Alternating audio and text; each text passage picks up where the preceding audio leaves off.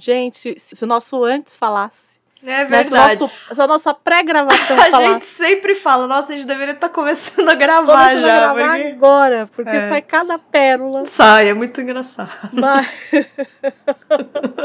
mas tem pérolas que são É, ingraváveis. Ingraváveis, não graváveis, desgraváveis. Prefixos se virem.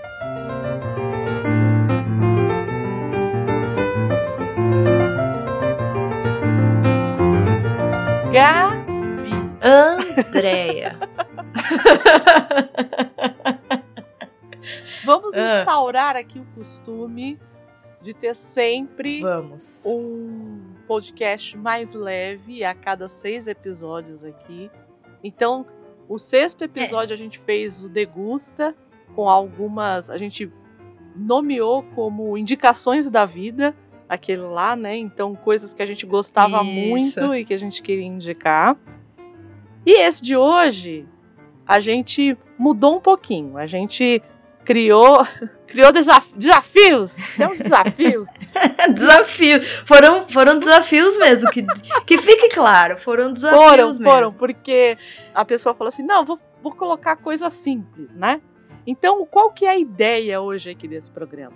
A gente vai fazer indicações ao mesmo, ao- no mesmo molde que a gente fez lá no episódio 6, mas Uhum. essas indicações têm temas, são indicações temáticas. A gente vai fazer três rodadas, então na primeira rodada a gente vai falar a respeito de filmes da sessão da tarde, então cada uma só podia indicar um filme da sessão da tarde.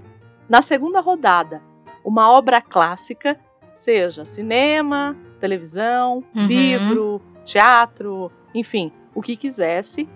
E a terceira rodada é não ficção Isso. é, qualquer coisa também. Livro, filme, série. Aí quem tá ouvindo a gente vai falar assim.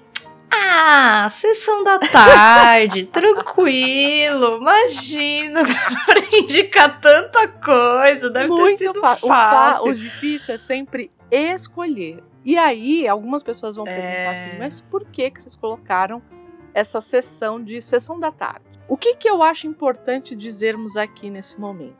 Parece uma velha falando. Com o advento da internet e com, e com o advento Com o Com o advento da das internet. redes sociais, uma coisa a gente não pode não dizer que é que tudo ficou polarizado. Tudo, tudo, tudo, tudo é binário, tudo é zero, Uhum. né?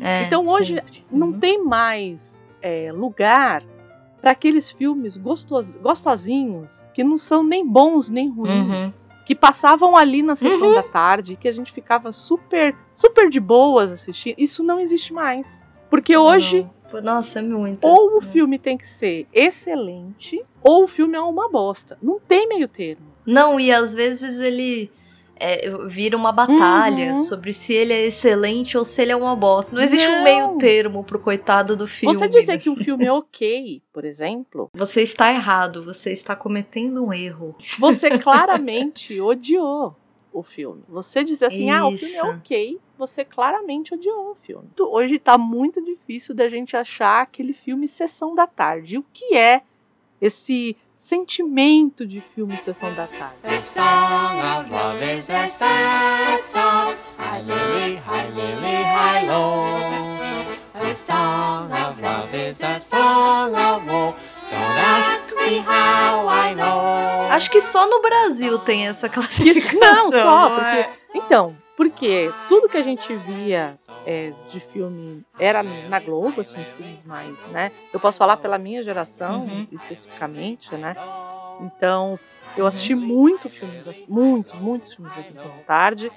É, E, mas eram filmes que não só da época, né? Então não só da minha infância, que foi ali nos anos 80, é, mas filmes dos anos 70, an- filmes dos anos 50, filmes dos anos é, ses- é, 60. Então eu assisti muito Jerry Lewis na sessão da tarde. Assisti muito. Tem um filme que Eu amava assistir com a minha mãe que chamava Lili, que é um filme também ali da década de 60. E era a nossa rotina Uhum, também, né? Não, não tinha muito essa coisa. Não exi... Primeiro que não existiam alternativas, Não, não, eu acho. não. Acho que tinha muito a coisa da TV que tá ali sempre, que tá ali na família, que tá ligada. E o que se assiste é a TV aberta, Uhum. então hoje em dia que tem os streamings, que tem, nossa, tudo que a gente consegue pegar na internet, as pessoas correm atrás, vão assistir outras coisas. Acho que ali fazia muito pra minha família, pelo menos, fazia muito parte do dia a dia da família. Então, era o chegou da escola, você almo- almoça, passa ali aquela tarde, daqui a pouco vai passar a sessão da tarde. Então, mas você sabe, É tem um- isso. um crítico de TV que trabalha, trabalhou muitos anos como roteirista do, do programa do Faustão e tem dois livros muito bons a respeito da televisão que chama José Carlos Vanucci e ele tem uma frase que para mim ela é icônica assim ele fala assim televisão é hábito e durante muito tempo é, i- foi isso mesmo, né? Então, por que, que ele dizia isso? Por que, que a gente fala é, novela das sete? Por que, que a gente fala novela das oito? Porque é como você vai encaixar aquele entretenimento dentro da sua rotina. Então, era, era muito isso. Hoje, essa lógica se É. perdeu. E é por isso que a TV se perdeu, né? A TV aberta, e- e, mais exclusivamente, a TV a cabo está a passos de morrer, do jeito que ela é hoje, eu acho que é a passos de morrer. Não, e, e essa coisa justamente da programação, né? De acompanhar a programação, tanto a novela, a, a gente tinha coisa com a novela das sete, das oito, mas também o jornal Uhum, que vinha no uhum. meio, e, e o quanto a vida girava em torno disso. É, na verdade, isso girava em torno da vida. Era isso que às vezes a gente não percebia. Ah, eu vou almoçar, eu vou ligar a televisão, eu vou assistir o Chaves, entendeu? É, uhum. É, o quanto que o quanto que isso, né, é, o quanto que a gente, o quanto que eles se aproveitaram dessa lógica para entuchar na gente a programação. É. E era isso, só que hoje isso não faz o menor sentido. né? Então as pessoas hoje trabalham de casa, é, então não é toda hora que vai estar ali. Os, os programas, de, os telejornais, por exemplo, eles continuam sendo passados e tudo mais. E a sessão da tarde, pelo que me dizem, é o que tem menos audiência hoje, que era uma coisa impensável. Tanto que alguns críticos é, dizem que possivelmente a sessão da tarde pode sair da programação da Globo porque não dá mais audiência, né? Então a gente está vendo Ai, que é, a gente está vendo essa né? franca decadência da TV aberta. Eu acho que a TV aberta, em alguma medida, ela vai ficar ali só com as coisas que são ao vivo mesmo. Então, reality shows, eventos ao vivo, né? É, shows, reality shows, é, jogos, enfim. Eu acho que vai chegar esse momento. A gente já está, assim, ele já, já tá com um monte de reality shows, tudo é reality show hoje em dia. Então eu acho que a TV aberta ela vai por esse caminho, entende? A ficção É na possível. TV aberta ela não vai ter muito mais espaço, ela vai ter cada vez menos espaço. Tá, ainda tem as novelas, mas é porque é, a, a grande TV que tem novelas, né, que é a Rede Globo, as outras têm também, mas eu acho que quando a gente fala de telenovela, de enfim, eu acho que sempre vem a Rede Globo, não tem muito o que ver. A gente percebe que ela Uhum. tá, que ela tá mudando a forma dela fazer novela e que ela tá apostando muito no streaming dela. Então eu acho, acredito que uma hora a gente está vendo um, um estouro de Pantanal, ou como diria minha bisavó, de motel na beira do rio. Mas não tá, Não tá errada, errada, não tá né? errada. Não tava. Minha Errada bisavó já faleceu já faz uns 20 anos, mas na primeira versão de Pantanal ela falava que lá na Bahia, lá, na, lá onde a gente, né, a cidade da minha mãe, que chamavam de motel na beira do rio. Eu adorava. Eu não assisti na época, não posso dizer e também não tô assistindo agora. Mas Eu só assisti quando passou de novo. Teve uma época que passou de novo, acho que no SBT. Hum. E eu assisti inteiro o Pantanal. É, Adorei. então, o pessoal gosta muito, mas eu acho que é porque tá, é uma coisa É. muito fora e fala de um, pra, de um Brasil profundo e é uma coisa muito fora da nossa realidade, né? Talvez por isso que esteja fazendo tanto sucesso. E estamos numa época vintage. É, então, a gente tá num período. Você sabe que tem isso, né? É, também. eu tá-. Mas eu acho, eu acho que nesse, nesse caso específico de Pantanal, eu acho que o texto é bom mesmo. É do Benedito Rui Barbosa. Ah, não, né? é, sem dúvida, Então, sem dúvida. é, Pantanal é muito bom. Eu gostei muito quando eu assisti a, a É, reprise. então, eu, eu particularmente, eu não tenho muita paciência pra novela. Nem quando eu era criança eu tinha muita paciência pra novela. É, e era a única coisa que a gente ia pra assistir. Eu gostava muito das novelas da Sete, porque eram, normalmente eram novelas cômicas. De Não. época. As da Sete eram as cômicas. As de ser. Ah, não, as é, seis as das eram seis da- que eram é, de época, né? É, É, as é. das sete normalmente eram as para os jovens mesmo. eram As mais cômicas, as que Era. tinham as coisas melhores, era o que eu mais gostava, assim. É, mas eu não tinha muita paciência pro drama. Quando começava a fazer muita maldade, eu já não queria assistir mais. Então eu nunca tive muita paciência. É, Eu também não gostava das maldades. é então, eu É, nunca tive muita paciência. Mas essa coisa. E aí, voltando à sessão da tarde, era assim, era o lugar que eu tinha. Eu não fui uma criança que fui ao cinema, eu fui ao cinema já tarde, 12, 13 anos. né? Então, é, era o que eu tinha, era assistir filme pela TV. Ah, André era picotado, ah, era dublado, ah, enfim. Foi como chegou pra mim e foi como eu gostei, foi como eu comecei a gostar de cinema. É, eu também. Então, pra mim, tá tudo bem. E tá, e tá tudo bem, entendeu? É, tanto que eu falo pra você, né, que tem filme que até hoje eu, eu não consigo assistir de outra forma que não seja dublado. é, assim. então, eu também. Tem alguns filmes que, que eu não consigo. Tipo.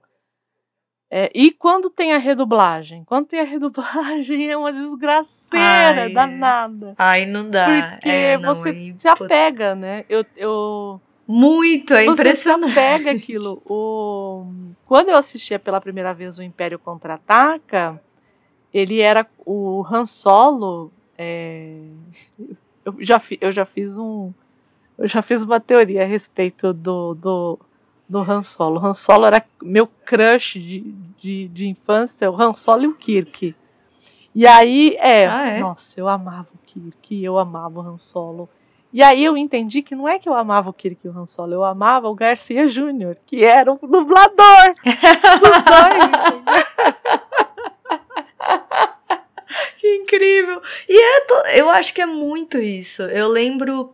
Eu não vou me lembrar o- os anos que isso aconteceu, é, que, que isso foi acontecendo, mas eu lembro que eu já estava aí no fim da minha adolescência, quando é, na sessão da tarde eles continuavam passando os, os filmes e tudo mais, e alguns deles foram redublados. Uhum, tipo, é... Não lembro Ó, eu vou te eram, dar um mas eu de lembro Volta pro Futuro foi redublado. Ah, então, pode ter sido De Volta É. para o Futuro, porque De Volta para o Futuro é um queridíssimo Sim. da minha é, família, é assim, é. É, não, a gente adora todos, os- todos, todas as versões, assim, uma fica melhor Uhum. que a outra, a gente gosta muito. Então perdemos a conta de quantas vezes assistimos. E eu não me lembro muito o período, mas eu lembro de eu ouvir e falar, não, mas isso não, isso não é o filme. não, não é o filme. Tá Tá, errado isso aí, não- tá errado isso aí. Pode tirar. tirar.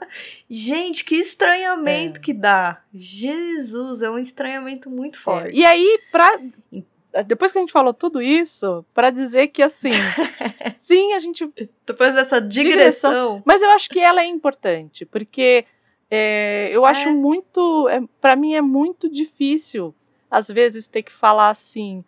Ah, mas é, sei lá, vou pegar um. Deixa eu pensar um filme recente, assim, que todo mundo elogiou, elogiou e falou, e eu falei, ah, é um filme ok. Eu não vou lembrar assim de cabeça. E aí eu falei, aí eu nossa, mas você achou só ok? E eu, "É, gente, é um filme ok, não é nada assim. Não é um cidadão Kane, entendeu? Não é. Porra! Aí o pessoal fica, sabe? É, é um gente, filmaço, né? Tipo, sei lá, eu não, eu não vou lembrar, mas foi assim uma discussão dessa, assim. E tudo é muito maravilhoso ou tudo é muito ruim. E eu não consigo ir nessa É. chave. Não consigo. Eu acho que. Ah, eu acho que foi aquele no ritmo do coração que Ah, ganhou o Oscar, acho que foi. foi? Acho que.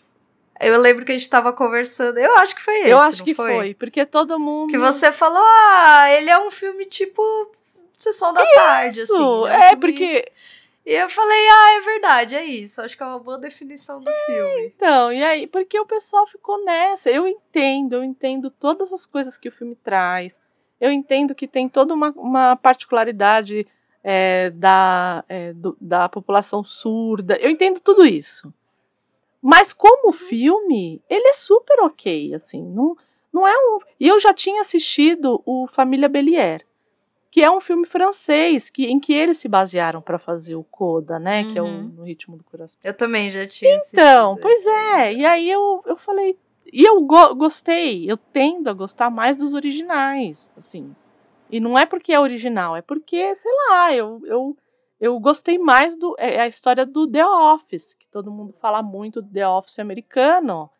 E eu gosto mais do The Office britânico. Ai, Andréia, mas é muito. É, então, porque eu já tive chefes como aquele sujeito. Então eu. eu... Uhum. porque o, o, Michael Scott, eu não sei se você já assistiu The Office. Não. Não. Meu assista, irmão vive é falando que eu preciso assistir. Meu irmão adora. Eu acho que você vai adora. gostar. Ele fica muito. falando, mas eu não, não, não assisti por nada, não. Sabe quando não calhou de assistir? Por isso. Sim. Então. Eu, eu gosto do The Office americano. Só que o, o Michael Scott, ele é um chefe, ele é um vergonha alheia. Hum. O. É, ele é um vergonha alheia. Quem assim, nunca, né? tipo, né? Ele faz coisas que.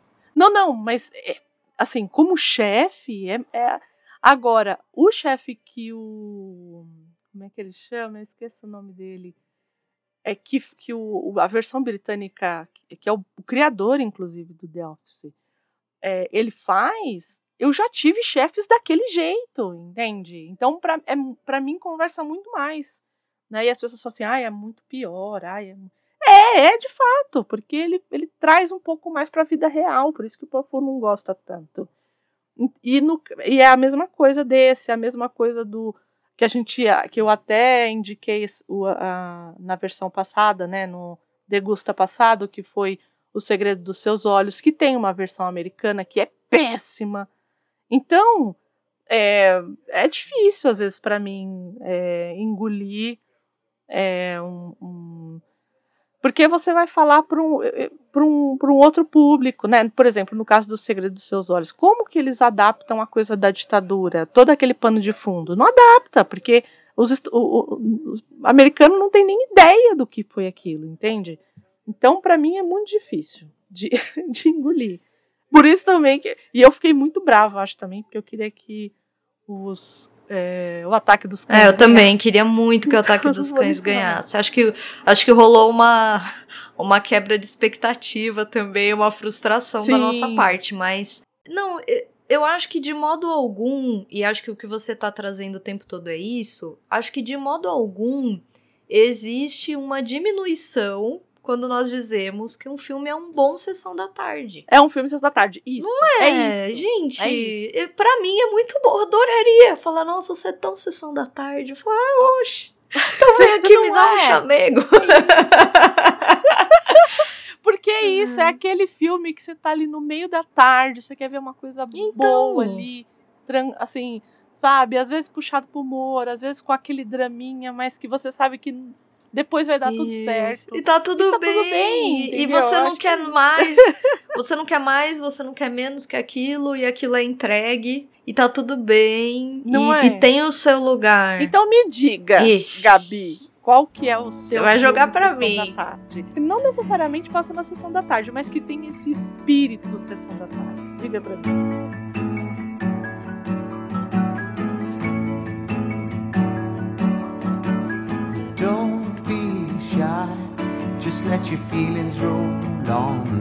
Então, é um filme que eu sou apaixonado por ele. Eu já assisti ele três vezes, eu gosto muito dele. Hum. Ele se chama Ensina-me a Viver. Ah. Ele. É, é, muita gente vai encontrar ele também como Harold and Maud. Maud. Maud. Que são o nome dos dois personagens principais. E qual que é a desse filme? Primeiro assim, ele tá disponível tanto na Amazon Prime quanto na Apple TV. Ele é um filme de 1971 e ele é uma comédia, ele é um romance, meio comédia, comédia romântica, uma coisa meio assim. Qual que é a premissa do filme? Existe um menino que é um jovenzinho, jovenzinho mesmo, assim, 17, 18 anos. Jovenzito. Jovenzito, demais. Jovenzito que é obcecado pela morte. Hum, Ele tem essa coisa um pouco. Ah, é um pouco. é, Como é que fala? Gótica, Tá. um pouco. Ele de fato é um pouco esquisito, assim. Ele, ele adora ver filme de terror. Ele vai em velório só pra assistir o velório. Bem assim. E ela, Maud, ela tem, ela é uma septuagenária, então ela é uma mulher bem, bem, bem velha, bem mais velha que ele, né, vamos dizer assim. E ela é uma, uma mulher muito sábia, muito leve, muito apaixonada pela vida, muito engraçada, muito resolvida. Sabe essa mulher resolvida? Sim, plena, sim. assim? Ela, inclusive, é a Ruth Gordon, Hum. a que, que trabalha com, no Bebê de Rosemary, sim, por sim. exemplo. Ela é, um- é uma excelente atriz, né? E o que acontece? Um dia a Maud vai num, num velório de uma amiga e quem está lá? O Harold. Do nada. Ele tá ali só Do pelo- nada, é, porque só ele, pelo rolê. ele pega e vai. E só pelo rolê, total, assim. E ela estranha dele, porque ele de fato, ele de fato tem um estereótipo muito engraçado, assim, esquisitão, sabe? Muito bom. E eles, e eles começam essa amizade, os dois começam a ter essa amizade, começam a se aproximar, eles vão descobrindo gostos em comum. Ela começa a perseguir um pouco ele porque acha ele muito, ele, ela acha muito estranho que um, um menino tão jovem tem essa obsessão pela morte e esse esse lado meio melancólico demais, sabe? Hum. Então ela ela um pouco primeiro começa a pegar no pé dele e conforme o filme vai passando eles vão desenvolvendo uma amizade tão bonita que é, o filme vai retratar a- até como uma relação amorosa, inclusive, exclusive. Hum. E ele. E, só que o que, o que é gostoso do filme? Ele vai. Ela vai ensinando pra ele uma série de, de, de, de coisas sobre a vida. Porque ela é uma mulher muito resolvida, muito madura, muito leve. Então ela vai. Ela vai. Óbvio, né? Ele é muito jovem. Então ela vai ensinando ele como a viver. Por isso. eu Acho que por isso traduziram como ensina-me a viver. Ela de Uhum. fato vai. é, é, vai ensinando e de, um- e de uma forma leve, bem humorada, assim, né? De, de, é, de trazer resoluções da vida que, que são muito possíveis, assim, que são muito. que são de fato mais sábias, né? Que deixam ele mais resolvido na vida. É baseada numa peça de teatro, se não me engano. Hum. E, e tem aí algumas, algumas. Já foi encenada de, de diversas maneiras aí por, por diversos atores. E é um filme que é de uma leveza absoluta, assim. É, ela é muito. É, ela é muito gostosinha. É um filme muito gostoso de assistir. A. Engraçado, trilha sonora ele sempre também. aparece pra mim, sempre, sempre, como... É. Como, como é que fala? É, como indicação, e eu achava que era uma coisa pesada, e eu falei assim, ah, não, não vou. Não... Ai, André, é tão bonito. Eu não quero dar, assim, spoilers, né? Porque os filmes têm suas. Óbvio que tem muito mais nuances do que eu tô dizendo aqui. Mas ele. Eu não esqueço a primeira vez que eu assisti, assim, a. O, eu, eu gosto. Por, por isso que a gente fez toda essa introdução sobre Sessão da Tarde, né? Porque é, eu acho que são filmes que. É isso. Você termina o filme e fala. Nossa, que sensação boa que esse filme me deixou, assim, né? Que é, abracinho esse filme me deu, parece, né? Ah, Eu falando até parece mesmo, né? O próprio fato deles terem uma uma relação amorosa muito inesperada aí entre eles, é, é, que você parece não vai meio imaginar, né? é, não parece muito convencional, assim. E não é mesmo, né? Uhum. Mas, mas é tão interessante e eles desenvolvem uma, uma relação tão única e tão é, sincera e. E ela tem. Eu gosto muito do, do papel dela, da Moody, assim, porque Uhum. ela tem uma. Ela, ela poderia ter entra- entrado numa crise gigantesca, né? Com, com ter ter estado com um menino, mas assim, ela não tem nada a perder, sabe? E ela é tão, jo é tão jovial, ela é tão. É, mas é aquilo que eu brinco sempre, né? Velha assim, antiga jamais. Exatamente, é isso. Né? Porque é uma mulher, como você diz, uma sexagenária que, que tem um interesse amoroso, né? Romântico amoroso, né? Se hoje já é um tabu, imagina naquela época, né? Não, é, sem dúvida. 71, assim. não é o filme, você falou? É, o filme é de 71. Então, é, imagina naquela época. Vou vê-lo. Esse eu não. Ele sempre aparecia Ai, pra mim. assiste, me conta. Mas eu achava que era um filme, aquele dramão. Eu nunca. Eu normalmente eu vou pros filmes sem ler a sinopse. Doideira? É, pois é. E aí eu não leio sinopse, eu vou, né? Foi igual eu tô.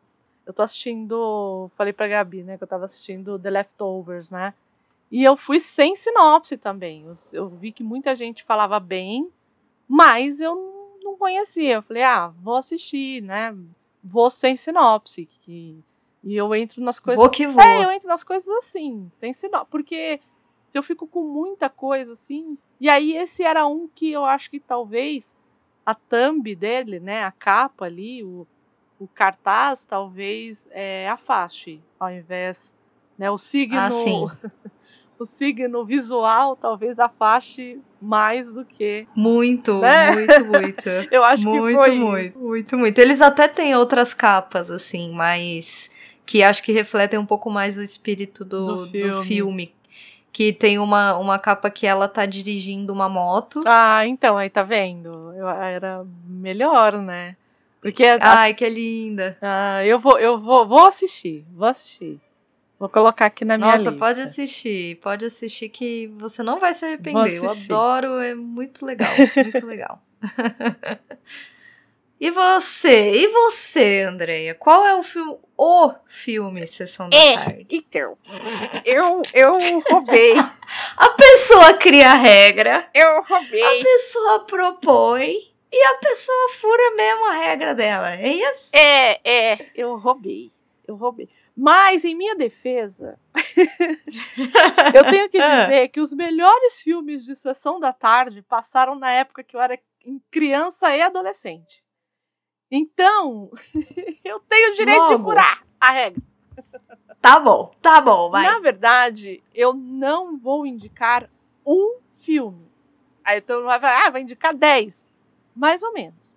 Eu vou indicar Um pouquinho mais. mais ou menos. Eu vou indicar um diretor Sessão da Tarde.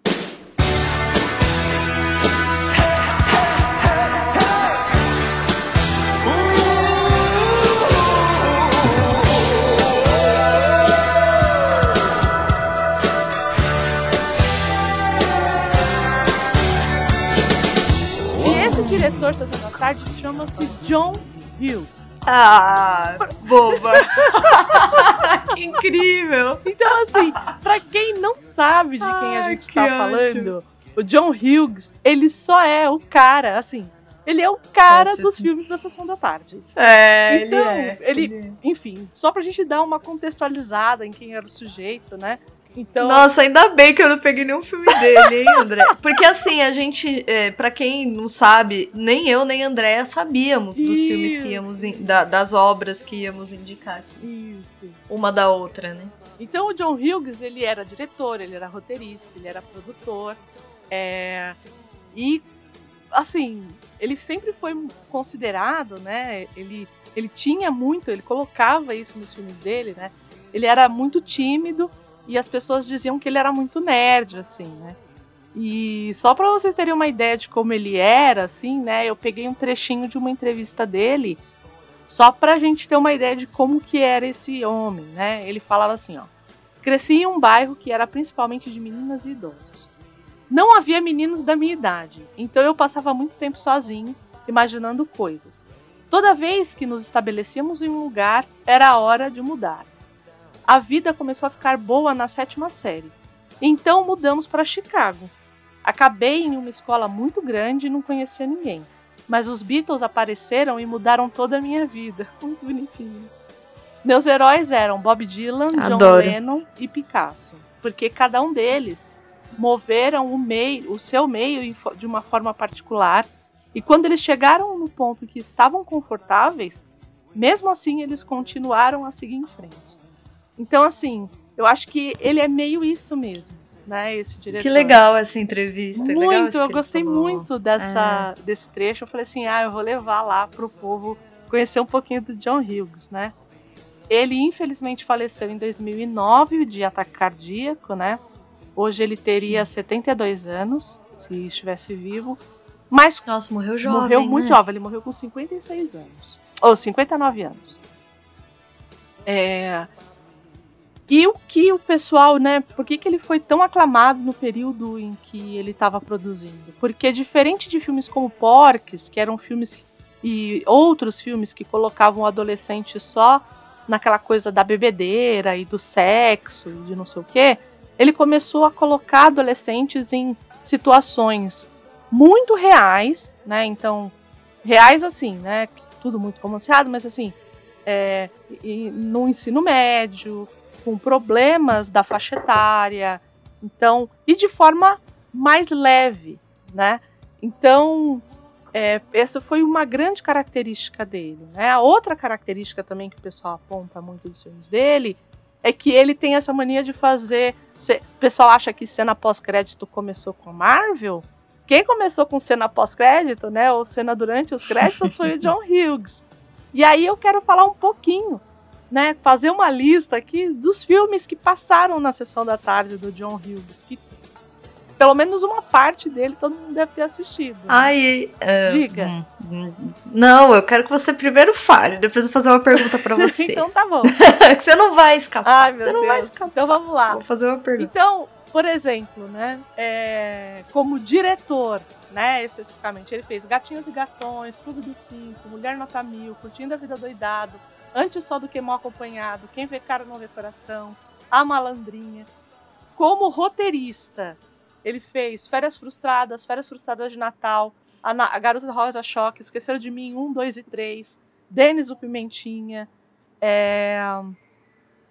E isso assim, só pra gente citar alguns. Tem Flubber também, tem outros, mas esses aqui foram os que a gente mais ouve falar e os que estão mais colados ali com o período da sessão da tarde que eu ainda assisti, né? Diga o que, Uhum, que você uhum. quer. Você consegue dizer um favorito seu dele? Dele, o Clube Nossa, eu dos Cinco. difícil. É, o meu também. Ah, O Clube dos Cinco. Eu gosto muito acredito. do Clube dos Cinco. Ah, Eu, amo, também. eu amo curtindo a vida doidado. Amo, amo. É, eu, acho também o gosto. Eu acho que filme- seria o meu segundo favorito. É, foi o assim. que eu mais assisti. O Curtindo a Vida Doidado, assim, sem sombra de dúvidas, foi o que eu mais assisti. Mas É, eu assisti bastante também. Porque também passava muito na passava sessão muito, é, então. É. Então, assim, acho que foi o que eu mais assisti. Mas, em termos de complexidade, de, é, de definição de personagem, essas coisas, eu prefiro o Clube dos Cinco. Mais Ah, eu adoro o Clube dos Cinco. E, e é impressionante como, né, o Clube dos Cinco, falando do Clube dos Cinco, como ele é, é, reverbera mesmo. Como ali ele conseguiu juntar tudo daquela geração, Uhum, né? Uma coisa uhum. impressionante, assim. Essa juventude que tem em todos os filmes dele, mas acho que no Clube dos Cinco justamente é, condensa, né? Uhum. Em cada um deles toda essa complexidade. Mas é difícil, é difícil. Tem muita coisa Tem. boa dele. É que eu gosto muito do John Muita coisa. Candy, né? Então, é, ele tem muitas parcerias com o John Candy, né? Tem um dele com o John Candy que chama Antes Só do Que Mal Acompanhado. Não sei se você já assistiu esse.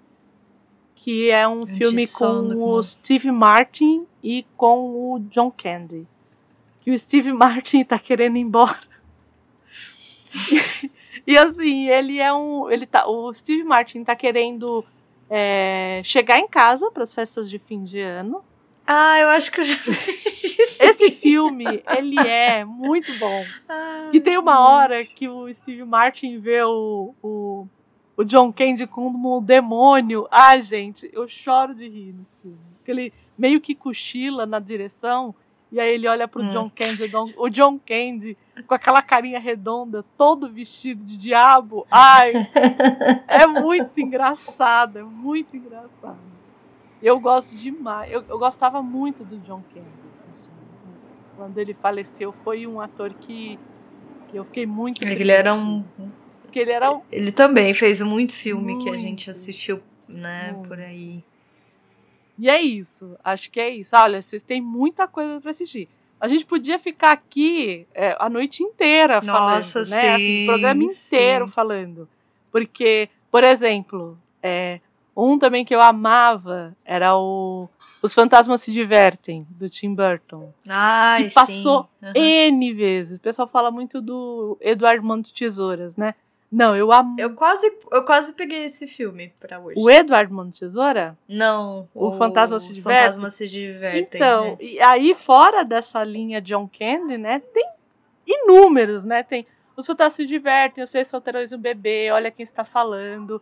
Pra Sim. gente, e pra gente não deixar de, de, de citar, como o nosso episódio passado foi sobre Sherlock, é o Enigma da Pirâmide, que é Ai, fofíssimo, sim. maravilhoso e que eu amo tanto. Então, assim, E que é bem sessão da tarde. muito sessão da tarde, muito sessão da tarde. Então eu acho que hum, acho que tem muita coisa e eu acho que a gente tem que parar com essa bobagem de achar que todo filme ou ele é um Bergman ou ele é, um É. como é que chamava aquele Exato. cara que que Ed Wood, né, que tinha o que falam que é- são os piores filmes do mundo. Então acho que a gente tem que parar com isso. Ah, né? é, Eu acho sim. que ter filme sendo só ok, acho que tá tudo bem. E falaram que um filme é sessão da tarde é um puta elogio, eu acho. Eu não acho ruim, não. É, pra mim é um elogio também. Segunda, é, a gente vai chamar de round? Não. Segunda categoria. Segunda categoria. categoria. Clássicos. Nota. Ah, não, a gente. Nós somos as. Como é que fala que as pessoas que votam, gente? Tem lá, eles falam o nome da pessoa. Jurado. Jurado. Obrigada. Essa palavra é super complexa que eu esqueci. Obrigada, André. Se não fosse por você, não sei o Nossa. que seria de mim, meu Deus. Ai, meu Deus. Jurados. Jurado Andréia. Jurado, André. Ai, meu Deus. Qual é o seu clássico que você vai indicar pra gente hoje?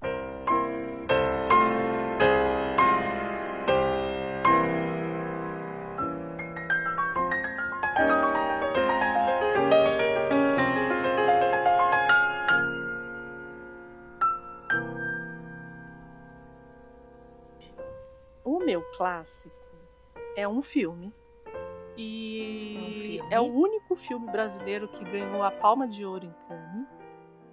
É... Hum, já sei qual é. Já sabe, né?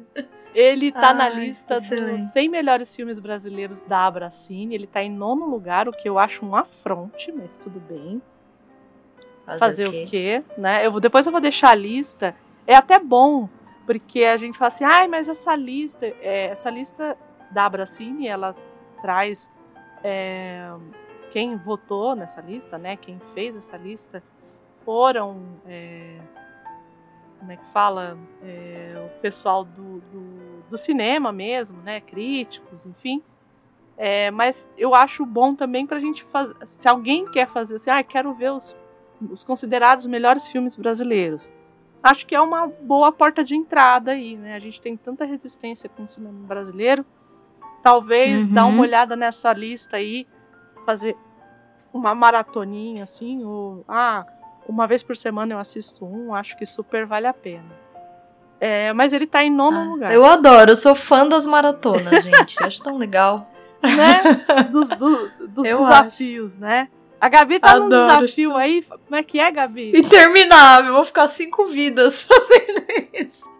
Eu tô fazendo uma maratona de todos os indicados ao Oscar, de todos os tempos. Isso. Pensa. Eu estou em 1947. tô indo, eu tô indo. O Oscar começou quando mesmo? Em 27. Aí, vai- já tem 20 anos, gente, tô reclamando do quê? já, já cobriu 20 anos já de, de premiação. Então, é, tô nessas há dois anos quase. Mas tô Mas indo. tá indo, é o que importa. Tô lá. Devagar Opa, e sempre. É assim. Então, é, o filme que eu vim indicar é O Pagador de Promessas. Um filme de 1962, é, de direção do Anselmo Duarte, né? E também escrito pelo Anselmo Duarte. Mas ele é baseado numa peça do dramaturgo e diretor Dias Gomes.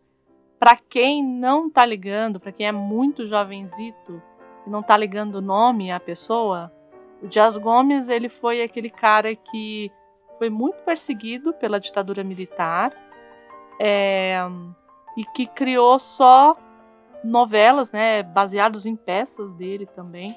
Mas ele cri, criou a primeira telenovela colorida, que foi o Bem Amado, e criou também é, uma novela, um, na verdade era uma peça que foi é, foi censurada essa peça dele que se chamava O Berço do Herói. É, e aí ele tentou emplacar essa peça como novela na TV, né? Com o nome de Uhum. Rock Santeiro, que também foi censurada. E ela só foi ao ar depois, né? em- isso em 65, né? Ela só conseguiu ir ao ar em 85, né? Já o remake, já a sua segunda versão. Né? É, enfim, eu, eu, eu sou muito suspeito para falar de Dias Gomes, eu gosto muito do texto do Dias Gomes. É, e uma coisa curiosa da vida dele é que ele adaptou mais de 500 peças teatrais para o rádio. Então, Uau. o número que contam é que foram mais de 500 peças de teatro que ele acabou adaptando para rádio novela, né? Para quem nunca assistiu ao filme, eu vou só dar um, um gostinho, não vou falar, contar a história, porque senão, né, o pessoal não vai assistir. E a ideia aqui é que vocês assistam essa história. Por quê? Sim. Porque o Zé do Burro, que é a personagem do Leonardo Vilar, né? é, que é um homem que ele é um homem solitário e ele tem um pedaço de terra na Bahia e ele é muito amigo. O colega dele de trabalho é o burro que faz, né? A gente tem que lembrar que era tu, que essas pequenas propriedades rurais, toda a tração ela era feita por tração animal, né? Enfim, então ele meio que tem ali um, um- uma. Ele precisa desse burro não só para trabalhar, mas por ele ser solitário também é um amigo, né? Que ele acaba tendo ali como um cachorro, Uhum. uma coisa assim. E fica muito doente esse burro, ele vai num terreiro e ele promete, né, pra, pra mãe de santo que se o burro ficar bom, que ele vai entrar na igreja, né, para cumprir uma, uma promessa. Bom, e aí o que por isso que chama o pagador de promessas. Então assim, a gente já já o vê nessa tentando pagar essa promessa. Mas o que que Uhum. acontece? O Dionísio Azevedo, que faz o Padre Olavo, né?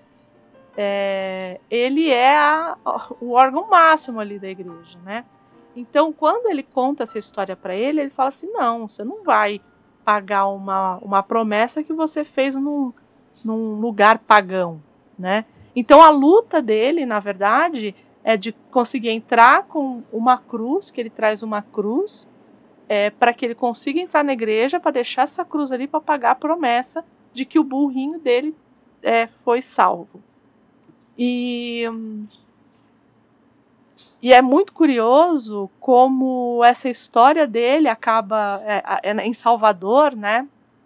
Para quem já foi em Salvador, a, a, a igreja hoje ela tá. A última vez que eu fui, ela estava bem detonada, mas tem ali a igreja e a, as escadarias ali, tem como você ver onde foi filmado, né? É, e essa história desse homem, desse, desse cidadão tão. É, tão. Enfim, sem nada, só com a fé dele e com o trabalho dele, enfim. E as pessoas começam a se aproveitar dessa ingenuidade dele. Então, tem Uhum, esse padre, e aí é, o, o pessoal do, de outras religiões acabam é, tentando se aproveitar para dizer que tem a intolerância religiosa. Aí tem um pessoal, da, da, os jornalistas que são mais sensacionalistas começam a tentar se aproveitar para falar sobre a reforma agrária. Então, assim, ele, a ação dele, a única coisa que ele quer é pegar essa cruz e colocar dentro da igreja para pagar a promessa dele. Mas o que vai se fazendo ao redor dele, as narrativas que vão se criando, é o que acaba é, de forma. É, não vou falar aqui, vocês vão assistir o filme, mas é, que acaba culminando na solução do filme, né? Então, assim, recomendo fortemente O Pagador de Promessas. Eu acredito que esteja, deixa eu ver, acho que no Globoplay. Deixa eu só, ele não está em lugar nenhum. Ah, que ótimo. Então, e assim, fora que você vai ter, além do Leonardo Villar, que tá assim, ele leva o filme nas costas, né? A gente ainda tem o Dionísio Azevedo fazendo o padre, e ainda tem a Glória Menezes fazendo a mulher dele, que também tá Nossa. tá. Então, assim, é um, um elenco maravilhoso. É, uhum. E uma história que é muito nossa, assim, muito. Ela tem muitas nuances que quando a gente vai tentando entender, principalmente naquele período ali, a gente vai é, percebendo quão nossa essa história, né? E, e por quê? Porque muita gente fala, ah, mas é um filme, é uma sinopse tão simples, por que, que ganhou a Palma de Ouro em Cannes, né? Assistam, assistam. Acho que é, é, é, vai muito de encontro ao que a gente falou do Eles Não Usam Black Tie. São premissas ah, muito sim. simples, mas que sim, têm uma sim. profundidade muito... É, uma profundidade muito grande, né? Então, assistam, vão lá, assistir O Pagador de Promessas, baseado na peça de Façam essa, esse favor para vocês. Sim. E é a minha vez? Sim, sua vez. Ah, é a minha vez. Gente, eu vou indicar aquela que é a minha favoritíssima tragédia grega. Porque o tema é clássico, então vamos pro clássico. Isso, acho justo. É. a pessoa falou, vou, levar o pé da letra.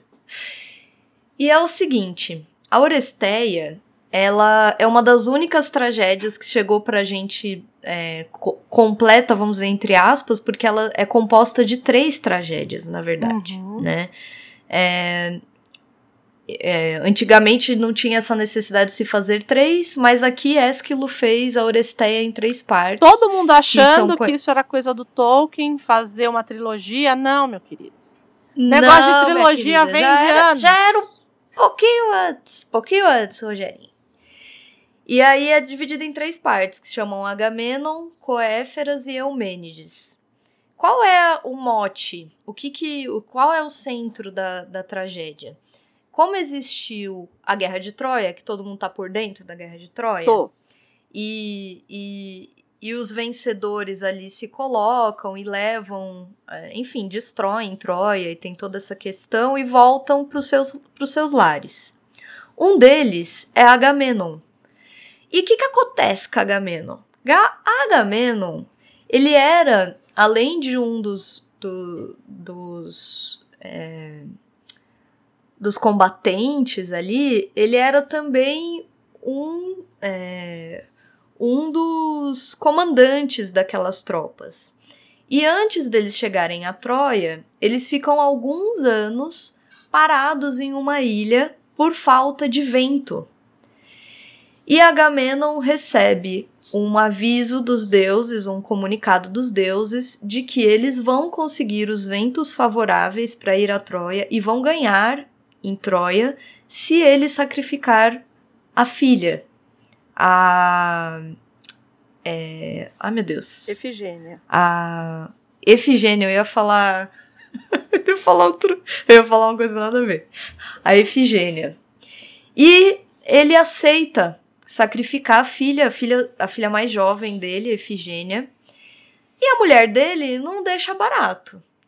É, ele mata, de fato, Efigênia, sabemos do restante da história, eles vencem em Troia e volta Agamenon para sua cidade. Felizão, pimpão e com Cassandra ao seu lado. Cassandra, para quem não sabe, era essa mulher que tinha o dom de prever o futuro e ao mesmo tempo prever o futuro e ninguém acreditar nela. Mas chega ele com Cassandra a tiracolo e Clitemnestra o recebe de braços abertos, diz: Ó oh, marido, bem-vindo, estávamos aqui há anos te esperando. Só que o que Agamenon não sabe é que Clitemnestra está tramando um final aí um tanto sórdido para ele, né? Ela, ela o assassina, ela já tem um amante, que é o Egisto, e ela o assassina é, justamente ali por conta dessa dessa é, desse ressentimento em relação à filha e da ausência e toda essa questão egóica do nosso Agamenon. E a, a, a tragédia se desenvolve em torno disso, porque mais tarde volta, é, volta então Orestes para vingar a morte do pai, porque não basta uma morte vingada, tem que ter mais mortes vingadas na história. e ele assassina a mãe por estar com Egisto. Assim, eu tô resumindo a história aqui, né? É... Ele, ele, ele tem a irmã, que é, Ele que é a Electra. Isso. Né? Que também é outra personagem bem conhecida da, da literatura grega, da psicanálise, dessa, da psicanálise, emprestada aí para psicanálise, uhum. né? Sequestrada, podemos Opa! dizer assim, para psicanálise. Opa! E ele vinga a morte do pai. E a, e a mãe, a Clitemnestra, de certo modo acaba. Na verdade, ele acaba sendo perseguido pelas erinhas, que são essas, são traduzidas também como as fúrias, né? Que são essas entidades mitológicas muito, muito antigas que se materializam como vinganças, que começam a persegui-lo, né? Vinganças de sangue. De sangue, sangue, isso, de sangue. Não são quaisquer vinganças, Não. né? São, são vinganças cometidas contra a própria família. Uhum. É. E o que se instaura na Oresteia é um grande julgamento. Ao fim e ao cabo, é o grande Deus ex machina, uhum. né? Que você tem uma, uma descida, vamos dizer assim, de Atena, que vai instaurar, instaurar um julgamento a Orestes. E vai tentar decidir aí se ele tem ou não o perdão dos deuses. E essa, é, esse livramento da, dessa fúria aí das erinhas. Eu não vou dar o fim, porque eu não sou chata como é, é alguma, algumas notas de, de, de livros por aí que eu já li, que já dão de cara aí a, o, o final. O, o final, tá? Não vou fazer isso com vocês. Mas de verdade, gente, eu recomendo muito, muito. É, é, é uma leitura. O Esquilo é o meu favorito dos. dos é, dos que fazem as tragédias gregas. Ele, ele tem uma linguagem muito metafórica, que é super bonita. Ele tem umas metáforas muito bonitas, assim, que eu acho muito bonitas. Uhum. Tem uma, um momento que, logo no começo, quando. Eu nunca esqueço, porque ele, ele vai falar que teve a guerra de Troia, vai fazer uma. Vai dar um, uma introdução, vai dizer que teve a guerra de Troia e vai um pouco falar de, de todos eles que sobreviveram e que cada um tá voltando para sua casa. E quando o Agamenon tá voltando, ele também encontra alguns problemas. E uma das naus dele, uma das dos barcos, ele ele se perde no oceano numa tempestade. E aí o Esquilo fala assim que no dia seguinte, quando acordou, acordaram, o mar parecia com os corpos, os corpos pareciam flores, como se fossem flores num arbusto. Quando você tem aquele grande arbusto e aqueles uhum. aquelas flores, né? E eu falei, gente, que potente. É. né? Ele tem uma é bonito de Mas ler. Mas ele é o assim, seu favorito de... De, de, entre todos os, os, os é... gregos? É mesmo. Você acredita? Não, eu é. acredito. Ele é assim. Eu, acredito. eu não sei se também tem a ver com as traduções que eu já li. Pode ser. Hum. Porque gostam muito do Sófocles, por exemplo, Entendi. né? E eu não consigo, assim. Não, não que eu não consigo, eu gosto. Mas que nem o Ésquilo eu não sei, assim. Entendi. não vai, sabe? Eu gosto muito da forma com que ele escreve. Me toca muito, assim, eu acho mais delicado, é, eu, sabe? Eu fui ele... pro grego quando eu tive que fazer a escolha, né? Eu fui pro grego por conta das, dos épicos, né? Então, ah, é, para mim, Homero sempre Homero. Ah, não, tá, eu não tô incluindo Ah, Homero. tá, não. tá. Não, que eu perguntei. Eu tô falando Entra- do Sófocles. Dos gregos entra os... Eurípides. Ah. É, dos Dos tragediólogos. tragediólogos. vamos dizer É, assim. eu gosto mais do Sófocles, confesso. Ah, ah, você gosta mais do Sófocles? Eu sou mais Sófocles. Mas eu acho que É, tem eu muito não- a ver com Édipo Rei. Eu- então, talvez seja. Né, eu li Pode ser, eu- foi o pode que eu ser. li mais. Eu confesso que foi o que eu acabei.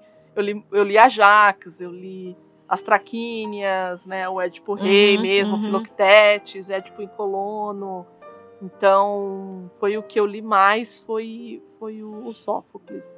Mas gosto, gosto Eu- também dos outros. É, assim- não- é, mas é que, A- pra mim, pra mim, pra mim, assim, acho que de todos, todos, todos, todos, é, sempre será o Homero. Não, Ah, sim, pra mim também, mas sem sombra de dúvida, né? Só que assim, eu acho, porque que acontece? Quando eu li a Oresteia, eu comprei o livro naquelas, naquelas semanas de promoção da Uhum, Amazon. uhum. E quando chegou aqui, eu descobri que a minha edição era uma tradução portuguesa. Ah. Eu falei, ai, olha, achei- até achei mais caro do que os outros. Mas sabe quando você fala, As ai, meu, já tô traduções aqui, tá na... portuguesas dos gregos são muito boas. Então, é uma É coisa muito que é diferente, de outro é, mundo. É. Exatamente. Eu- o que eu li Então- de tradução portuguesa foi o Teateogonia, que, que tem uma tradução ah, em português. É, deve ser linda. Mas a, a- a tradução que eu li, que eu trabalhei né, em sala de aula, né, com a professora e tal, foi, Foi portuguesa. portuguesa. Foi portuguesa. Nossa, deve ser um E é espetáculo a lindo teogonia, hein? É.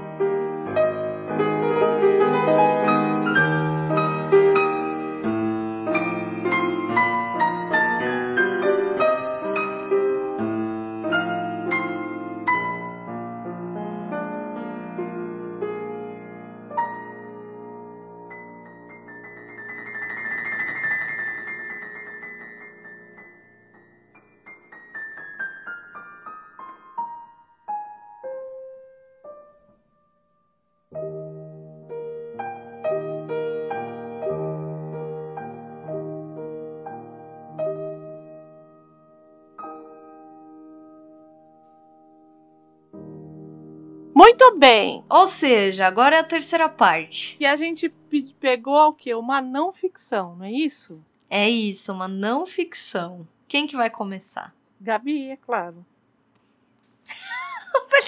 É óbvio. É óbvio. Evidente. Eu vou recomendar um livro que se chama O Jornalista e o Assassino.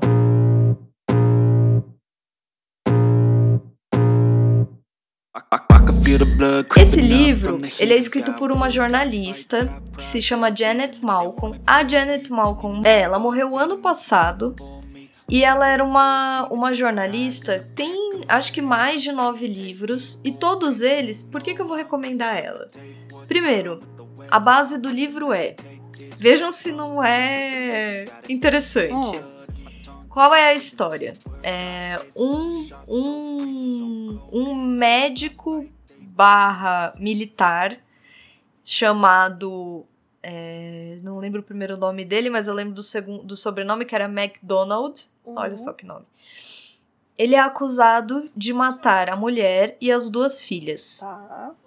E aí, pri- primeiro ele é inocentado, depois, por insistência do ex-sogro, né? Por, enfim, por, por ele ter levantado algumas dúvidas sobre a, a inocência dele, ele passa por um novo julgamento.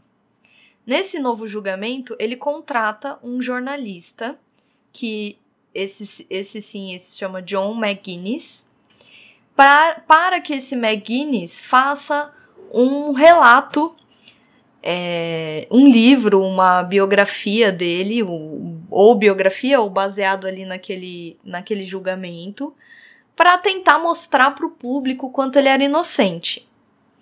E o McGuinness aceita esse trabalho, fica lá com ele, acompanha ele. No fim, ele é condenado a três. Ele tem três condenações de prisão perpétua pelas, pelos três assassinatos. E o McGuinness, no ano seguinte, lança o livro. Quando que é Porém- o livro? Quando que foi lançado? O livro do Isso. McGuinness, em 83. Ah. E aí ele, ele lança um livro que ele diz assim, e, e que ele diz assim, né? Que ele fa- faz toda uma análise, mas assim, ele não poupa, ele é totalmente inescrupuloso, né? Ele não poupa relatos assim desse McDonald como um sádico, um psicopata Eita. Um cara narcisista. E aí, o que que acontece? O McDonald é, processa o jornalista. Meu Deus do céu. Estando dentro da cadeia, estando preso, ele processa o jornalista por difamação, por, é, por é, posturas antiéticas, por tudo isso. E vira e, e- faz uma repercussão grande, assim. Tá, deixa, É. deixa, eu- deixa eu tentar entender.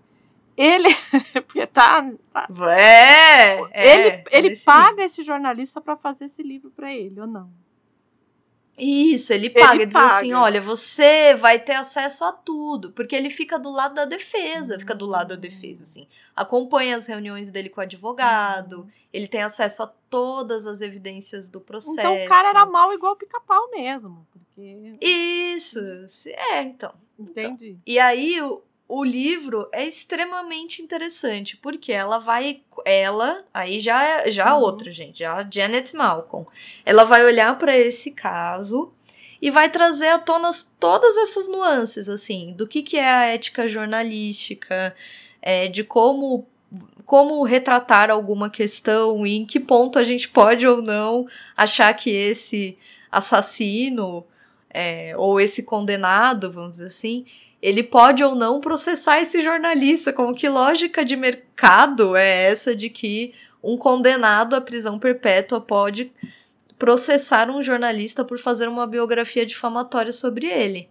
E em que medida é possível você é, que, que pessoas que façam biografias assim sejam é, processadas? Porque aí a gente vai entrar em, em, em questões sobre liberdade de imprensa, em que ponto é liberdade de imprensa, em que ponto isso é antiético, ou será que ele se aproveitou e por que que, é, por que, que ele, tendo ganhado dinheiro pra fazer isso, fez uma biografia tão negativa sobre o cara, né?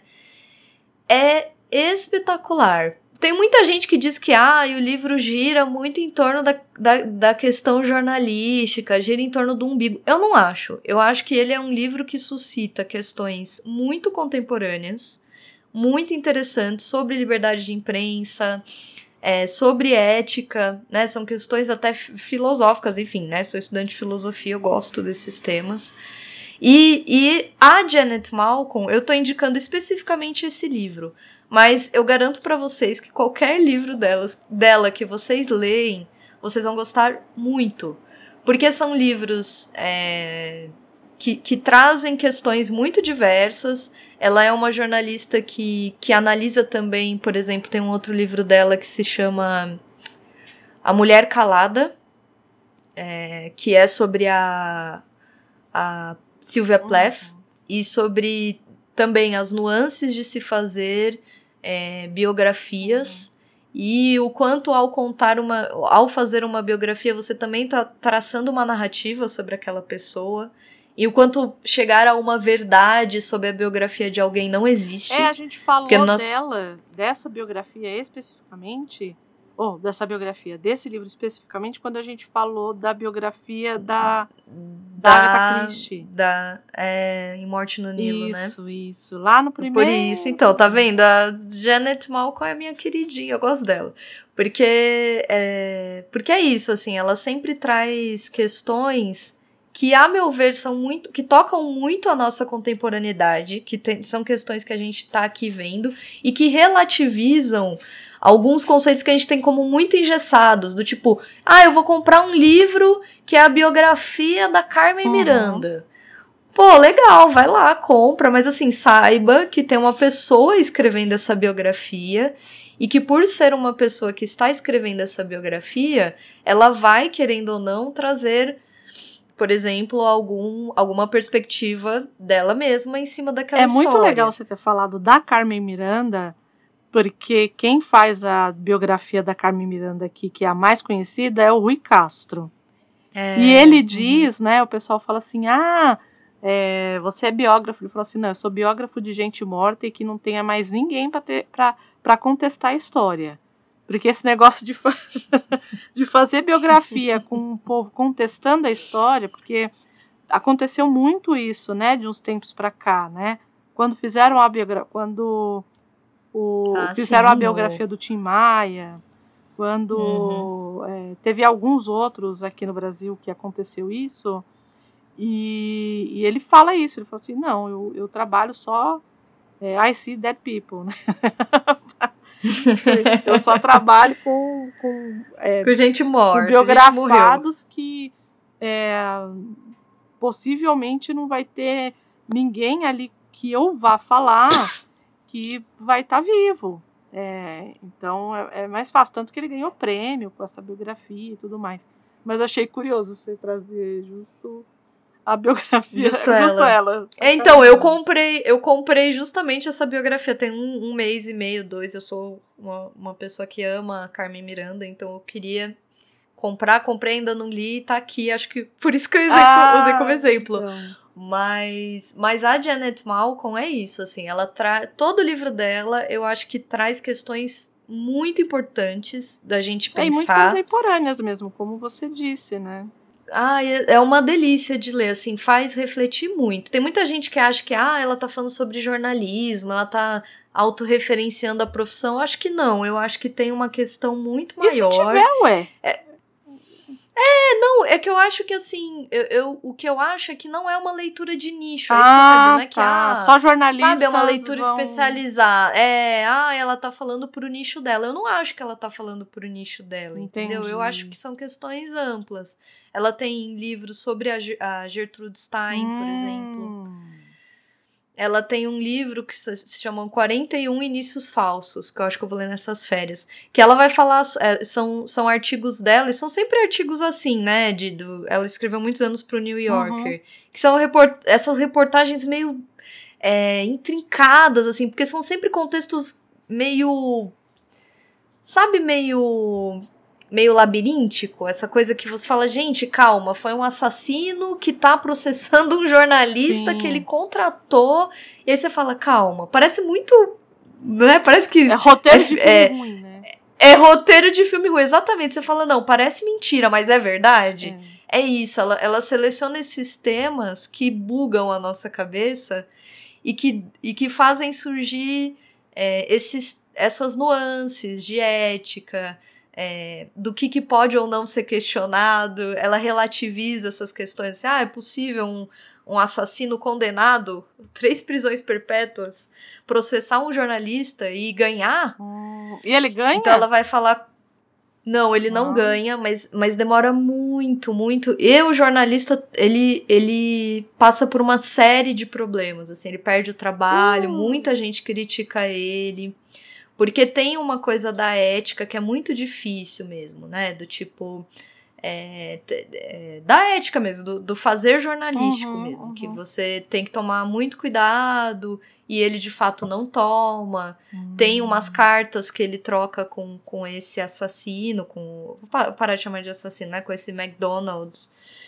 Que, que ele, como transparece uma simpatia que no livro ele não tem, entendeu? Hum, entendi. Ele nitidamente muda, assim. Você vai ler as cartas e você fala, nossa, eles são super amigos. Aí é você um vai ver o livro e você fala, dissimulado, nossa. é um dissimulado. Muito, muito. Entendi. Então ele perde o emprego, ele, ele é, muita gente critica, critica bastante o trabalho dele. Então ela vai relativizar todas essas questões, assim. E ela tem uma maestria, ela faz isso com uma é uma clareza, é gostoso de ler, você lê rápido e você se envolve na, na, na história. Você pode ler esse livro especificamente até como um thriller, um thriller Policial mesmo, porque ele né? é, porque ela traz a história do crime, como que, que, aconteceu. Não é um livro longo, é um livro curto. É muito gostoso de ler, assim, é bem interessante. O outro que eu li da Silvia Plath também, espetacular. É, a assim, Silvia porque- Plath, eu tive a minha. Eu gosto muito da Redoma de Vidro dela, eu li, é, li os diários dela e para mim tá tudo tá, tá ok. Eu, eu acho que eu não preciso mais de Sylvia Plath. Depois que eu li os diários dela, é, eu fiquei muito impactada assim e e aí ainda tem uma cinebiografia que é feita pela Gwyneth Paltrow que eu não tive coragem ainda de assistir. Então, a Sylvia Plath é um é um caso que é, para mim ele ele transbordou o copo da ficção, sabe?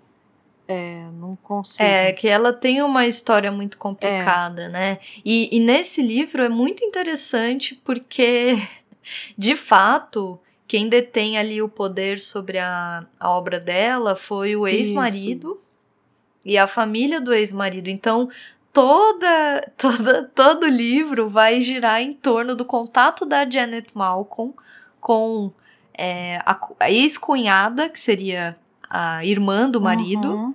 e o marido da Sylvia Plath. E como essa família é difícil, gente. Como essa família é difícil, assim. E como é difícil você ter acesso. Por isso que você brincou sobre o, o Rui Castro. Uhum. Rui Castro. Rui né? Castro. E, e o quanto é difícil mesmo você tocar em assuntos com pessoas ainda vivas, assuntos muito delicados, muito complicados.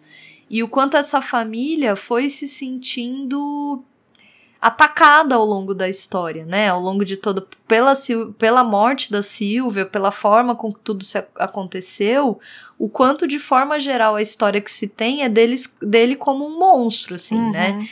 Em relação a ela. Então eles ficam com muito. Imagina, aí você dá os direitos autorais todos para essa família. É. Então, quer dizer, eles têm mil pés atrás, eles não autorizam absolutamente nada, eles acham tudo horrível, eles arrumam briga, eles brigam, eles não são fáceis. Então, ela vai usar esse mega exemplo super emblemático para trabalhar as nuances de fazer biografia.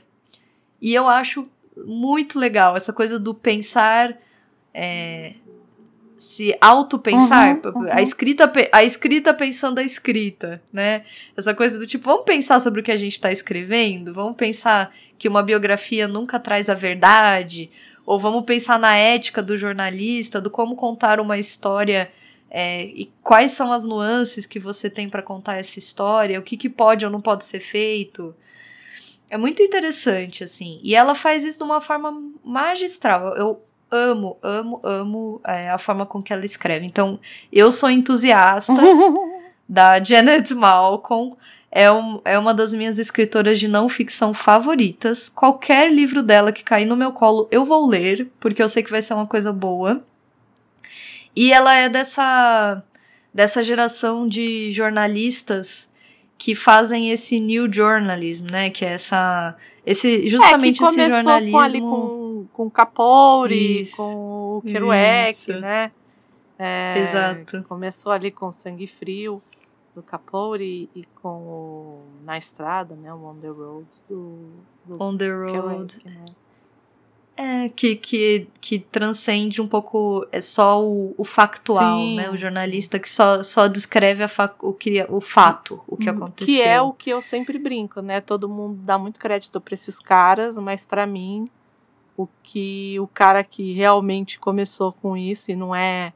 Aqui não é patriotismo bobo, mas é, foi Euclides da Cunha com Sertões. Tem outro lugar, né? É, porque o, o, é, um, é um livro de muito fôlego, não sei se você já leu Os Sertões. Não. É um livro de muito, muito fôlego, assim. Não é um livro fácil, não é. Tipo, tem muita uhum. descrição, é um livro. Mas, para além do jornalismo, que era o que o Euclides da Cunha fazia, é, é um livro muito literário, digamos assim. Ele, é, ele, ele, ele cria. Ah, tanto que, né, é, as imagens que ele cria, que ele sempre fala assim, o sertanejo é um forte, que é uma frase é, que ficou super conhecida, né? Então eu acho. É, eu tenho. Bom, você já sabe, né? Eu já vou emendar aqui com a minha recomendação de não ficção. Você sabe que eu tenho Emenda, sérios problemas com fix- não ficção, né?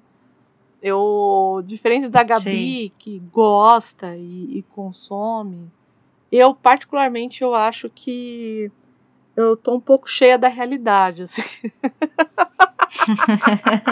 Já deu, né? Saturou a realidade. Olha, eu vou A gente quer fugir da realidade. eu quero fugir. Quanto nela. mais fugir, melhor, assim. E, e eu, para mim, é sempre foi muito difícil consumir não ficção, sempre, porque eu, eu sou muito do jornalismo. Eu gosto muito de ler jornal, eu gosto muito de ler revista, é, eu gosto muito, né? Mas assim, ali no factual, né? Quando eu vou pro, pro documentário, quando eu sempre vou com um pouco porque quando você tem uma narrativa, to- mesmo o, fa- o factual que está ali no jornal, ele é uma narrativa. Mas quando ele está ali num texto curto, de poucos, de poucos parágrafos e tudo mais, você consegue ainda identificar o que, que é a linha é, a linha de editorial daquele jornal. Você ainda consegue, né? Assim, quem tem uma leitura crítica ainda consegue fazer esse tipo de coisa. Quando você está lidando com uma obra de uma obra, principalmente uma obra é, de audiovisual, existem muitos outros ruídos que te fazem é, levar aquilo como verdade. né? Então, assim, não é só o texto que está sendo dito, é a imagem, é o, é, a- é o, é o, é o- o som, é, é a trilha. Claro, então, tem assim, todas as outras. é, então, Aham. assim, é, é, é para mim, é, sempre para mim, sempre foi muito difícil. Eu gosto muito de documentários, mas eu tomo muito cuidado e ultimamente eu, eu ando. Eu sempre fui da ficção, até eu sempre brinco, né? A coisa da poesia, por exemplo, né? Que todo mundo eu falo assim: olha, se não for poesia narrativa, eu gosto, gosto de poesia, mas é, a poesia ela tem um outro lugar para mim, né? O que eu gosto mesmo, o que o que eu a minha preferência, né, se eu for pegar alguma coisa para ler é ficção. É, são as histórias inventadas, não tem jeito. Mas É o que te é pega, que me né? pega, é o que me é o que me acalenta, né? E é o e eu acho que eu faço É tão bom, né? Ser acalentado, acho tão. e, é, e mesmo quando não me acalenta, quando faz com que eu me depare com realidades que talvez não sejam as minhas, é nesse outro lugar que é da que é da imaginação, para mim é muito bom, assim, né? Mesmo que e, e é sempre essa coisa, a ficção, por mais que ela seja uma história inventada, ela é sempre um reflexo da realidade em que aquele autor estava. É, é- é impossível. é- eu tenho um problema sério com os formalistas russos, por exemplo, porque eu não consigo, en- eu não consigo entender o texto pelo texto. É, Para mim não faz nenhum sentido eu, eu, eu estudar um texto simplesmente pelo texto, né? Eu acho que até um, até um ponto a gente consegue ir, mas depois disso a gente vai ter um monte de referência, a gente vai ter um monte de do reflexo daquele homem que está escrevendo aquele texto. É Uhum, impossível, uhum. né? Aquele, eu digo homem, mas aquele Uhum. homem, aquela mulher, enfim, que estiver Sim, escrevendo eu aquele entendo, texto, né? Bom, dito tudo isso, Dito isso, Tudo, tô curiosa, tô né? aqui esperando. eu falei assim, É. bom, vou ter que falar sobre uma não ficção, né? É, Fazer, fazer o o quê? E aí eu pensei e falei assim, então vou falar de um cara que eu gosto muito, de um de um é, de um cineasta que eu gosto muito, que é o Jorge Furtado. É, e eu vou falar de uma Hum. não ficção dele que todo mundo já deve ter assistido na escola e que eu gostaria muito que vocês revissem, porque eu acho que a Hum. gente está precisando rever. Eu acho que todo mundo assistiu. Todo mundo, pelo menos que estudou em escola pública, que o meu caso, deve ter visto esse, esse documentário, principalmente na nossa, é, o pessoal da minha geração, que se chama Ilha das Flores.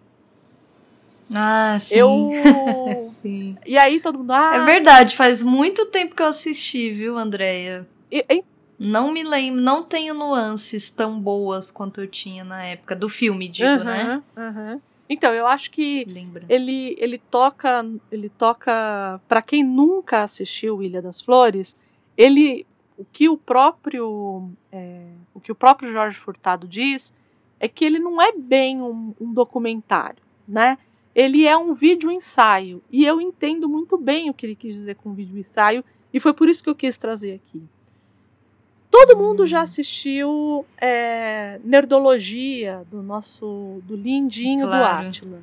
Todo mundo já assistiu aquelas aquelas séries que o Castanhari faz, né? Aquilo é um vídeo ensaio, né? Você pega tem o Entreplanos para ficar um pouco também no cinema, que o menino faz um vídeo ensaio. O que, que é um vídeo ensaio? É um vídeo em que a pessoa está explicando alguma coisa. Ela faz um ensaio, mas em forma de audiovisual. Muito bem. O que naquele momento é, não era muito comum.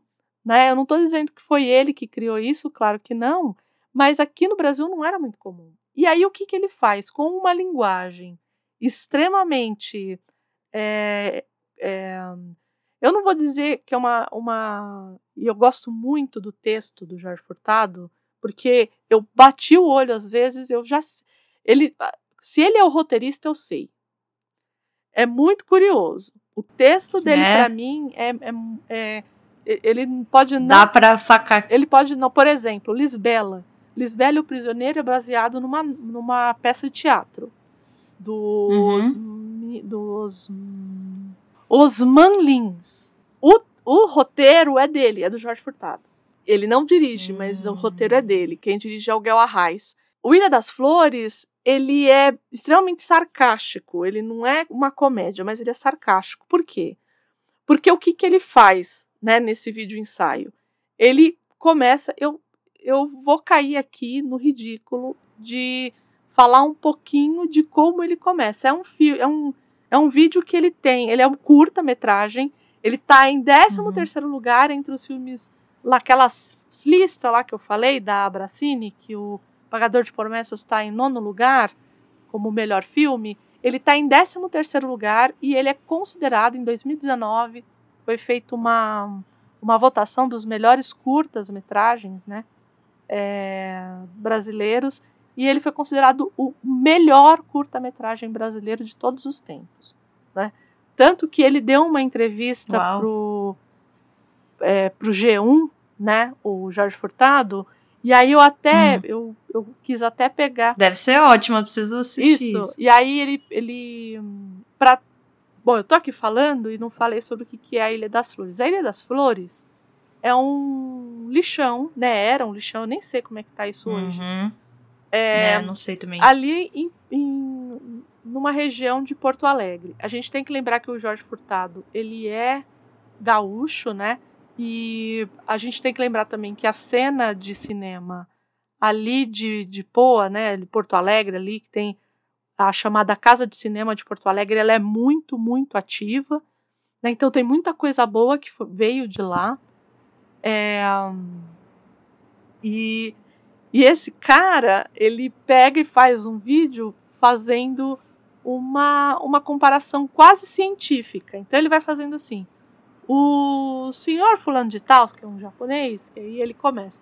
Que é um Uhum. japonês que mora não sei aonde. Ele vai Não, fazendo. esse- Ele pega o que a gente conhece da Véia Fiá. Acho que todo mundo aqui conhece aquela música da Véia Fiá. Uhum. Estava a velha no seu lugar. A mosca lhe fazer mal. A mosca na velha, velha fiar. Estava a mosca no seu lugar. Veio a aranha lhe fazer mal. Aranha na mosca, mosca na velha, velha fiar. Estava a aranha no seu lugar. Então, é um japonês que, que faz tomate. E aí esse tomate vai para o supermercado. Aí do supermercado, é, a mulher que compra o tomate, ela escolhe os tomates melhores e joga os que estão ruins no lixo. Aí esses tomates Uhum. do lixo vão para um aterro, que não é um aterro na época, é um lixão ali. Aí desse aterro, os, Sensacional, os né? Essa, porcos, mo- essa a montagem dele, é né? Os É, porcos é. comem esse tomate e o que os porcos não comem, eles abrem uma vez por semana para pessoas que, que das da Ilha das Flores, que é uma, uma comunidade que tem ali do lado, pegar os tomates que eles não comeram. tudo gira em torno disso, mas como ele faz isso é muito impressionante, porque só tem a narração e algumas inserções de vídeos do japonês, da dona de casa, não sei o quê, e algumas animações, algumas. É, a gente que gosta muito de animação de. É, tem um nome de cut paper, né? Que é aquelas animações que o, o Monty Python Ah, fazia sei. muito. Ele faz ali Aham. também. Ele Eu não sabia que tinha esse nome, cut paper. cut paper.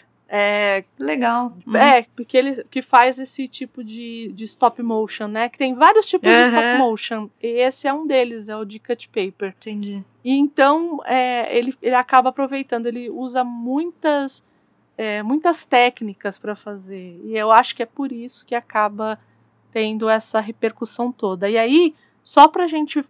Só para eu falar um pouquinho da entrevista que.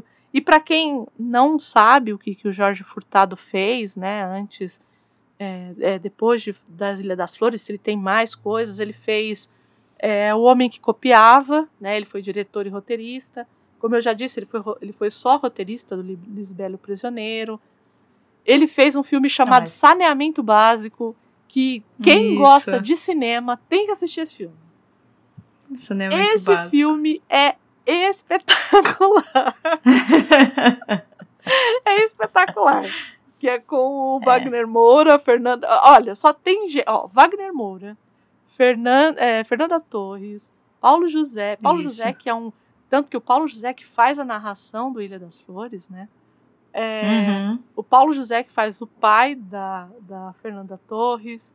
Tem Lázaro Ramos. Assim, é um filme, ele é filme- uma comédia, ele tem esse quê de comédia sempre lá no fundo, né? O Jorge Furtado, mesmo no Ilha das Flores, que é uma coisa mais, mais indo pro sarcasmo no do que de fato pra comédia. Mas é, esse, pra quem gosta de cinema, é um filmão. é muito bom Né? o, o saneamento básico. Mas o que, que ele fala lá na, na entrevista, né? Que ele fala assim, ó. Fui conhecer o funcionamento da coleta e encontrei aquela situação. O filme foi produzido em 88, quando Porto Alegre estava começando a fazer a coleta seletiva de lixo. Mas ele fala mais do que isso. Fala de um sistema que causa desigualdade.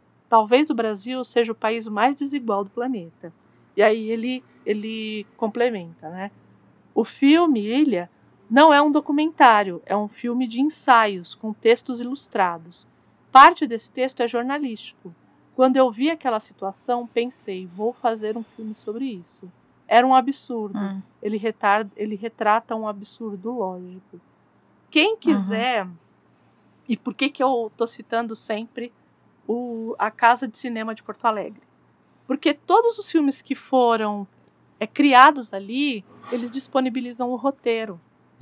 Então a gente Hum. pode ler o roteiro né, desses filmes. Nossa, isso é ótimo. É muito Uhum. bom, porque a gente não tem lugar para encontrar esses roteiros para ler. E ali, Não. né, porque no final das contas o pessoal fala assim: ah, roteiro é lixo, né? É o que vai jogar fora depois. E não, eles colocam e tem um roteiro lá. Eu vou deixar tudo, tudo que a gente está falando aqui, eu vou deixar link no post pra gente ter uma.